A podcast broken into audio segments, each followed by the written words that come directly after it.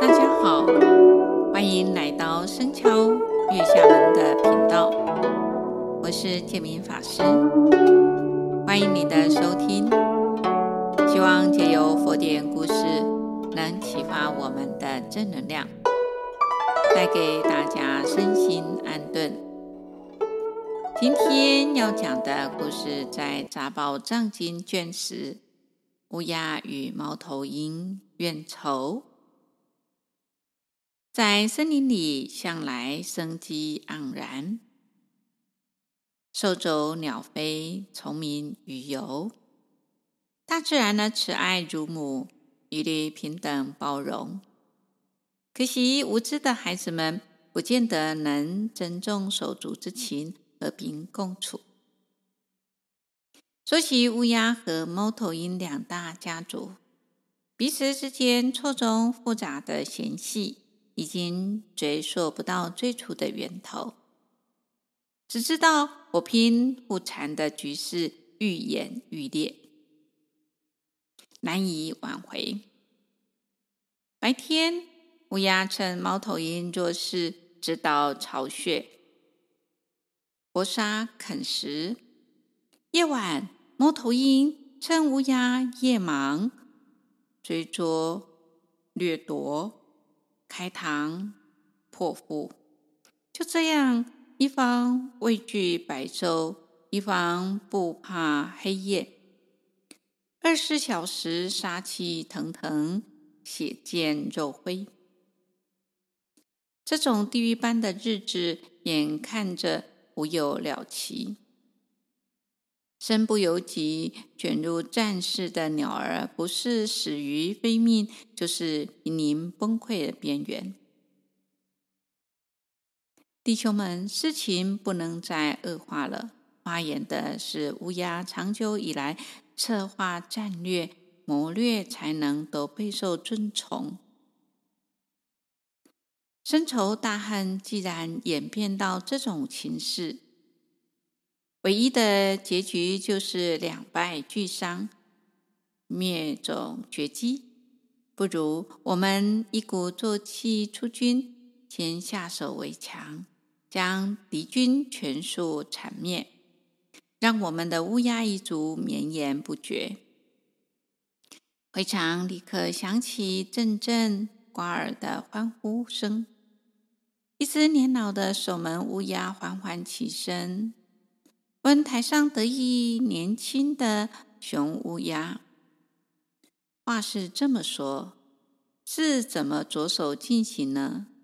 生生死死，他已经看太多了，对生存不抱任何指望。”雄乌鸦的眼神闪过一丝的诡诈，又带有说不出的冷酷和阴险，把我啄破的头。画瞎了眼，拔光了毛，扔在猫头鹰的血口。我要他们尸骨无存。打扫门口的老猫头鹰细细打量了这团血肉模糊的东西。身为把风人员，他对这一只显得身负重任的乌鸦一点也不敢掉以轻心。呻吟的乌鸦勉强从牙缝挤出来话说：“我得罪了家主，被惩处重刑。哦，我又被丢来你们家门口。他们，也就是乌鸦，已经泣不成声了。他们说，猫头鹰一定会把我凌虐到死。”啊！他就哇哇大哭。老猫头鹰见得他可怜，把他收留下来。家属收留了一只敌军的罪犯，这个消息像火一样的烧遍了整个窝穴。众猫头鹰轮番指责看门的老头，不该引狼入室。长他人的威风，老头咕噜咕噜的闷哼的两声，这可怜的小家伙有难临身，冒死相求，投靠在此，就孤寡寡寡人一个，能起兵造反吗？一番话说得众猫头鹰哑口无言，各自散去。每天吃着猫头鹰群瓜分残余的乌鸦肉而苟延残喘、巴结奉承，表面上快乐驯服的乌鸦，心中的悲伤和憎恨却与日俱增。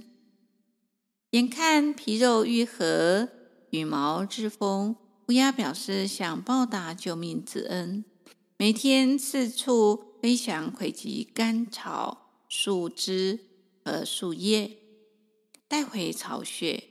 另一方面，也暗中和乌鸦的家族互通消息。孩子，你喜欢花花草草，老猫头鹰以为这时下年轻的人啊，时髦。乌鸦笑着说：“巢内都里面那冰凉的石头，铺上枝叶才会温暖啊。冬天到了，果然枝叶保暖作用良好。猫头鹰对乌鸦的信任更加深了。于是乌鸦自告奋勇的要守大门，伺候大家，以报答养育的恩德。寒流直穿森林。”风雪夹带着刺骨的寒气，狂扫着巢穴。乌鸦家族既无法进攻，猫头鹰就群集穴内取暖。没有谁注意到，乌鸦悄悄地出了门。冒着大风雪，乌鸦飞到牧牛人的家，窃取了火种，投到温暖的巢穴内。火势熊熊。吞没了取暖的枝叶，吞没了好意收容的老猫头鹰，也吞没了背负世世代代仇恨的猫头鹰家族。乌鸦乘心快意，冻死在冰雪交加的冬林里。而世界上散布的各地的猫头鹰远亲，一旦得知这个噩耗之后，会如何呢？没有人知道。冤冤相报的故事在天地间流传，任大地无言的叹息着。战争、死亡、世仇、恩怨，从彼此的残害的野蛮画面回溯，回溯到口角争端，回溯到误会和猜忌，阴错阳差的巧合，最后只归于一念的嗔心。一念嗔恚火种烧开来，烧光了自信本具的慈悲容忍，也烧光了原本温馨和平的世界，更烧光了过去努力缔结的善缘和累积的福德。起嗔心的人，也势必赔上自己的身家性命，乃至于法身毁命。因果业力是非祸福，初初发动时，往往只是一个微细的念头。所以我们在日常生活当中，要时时的观看自己的起心动念。你能够在你的起心动念上照顾你的念头，也就是照顾话头，那么，你的生活将会称心如意。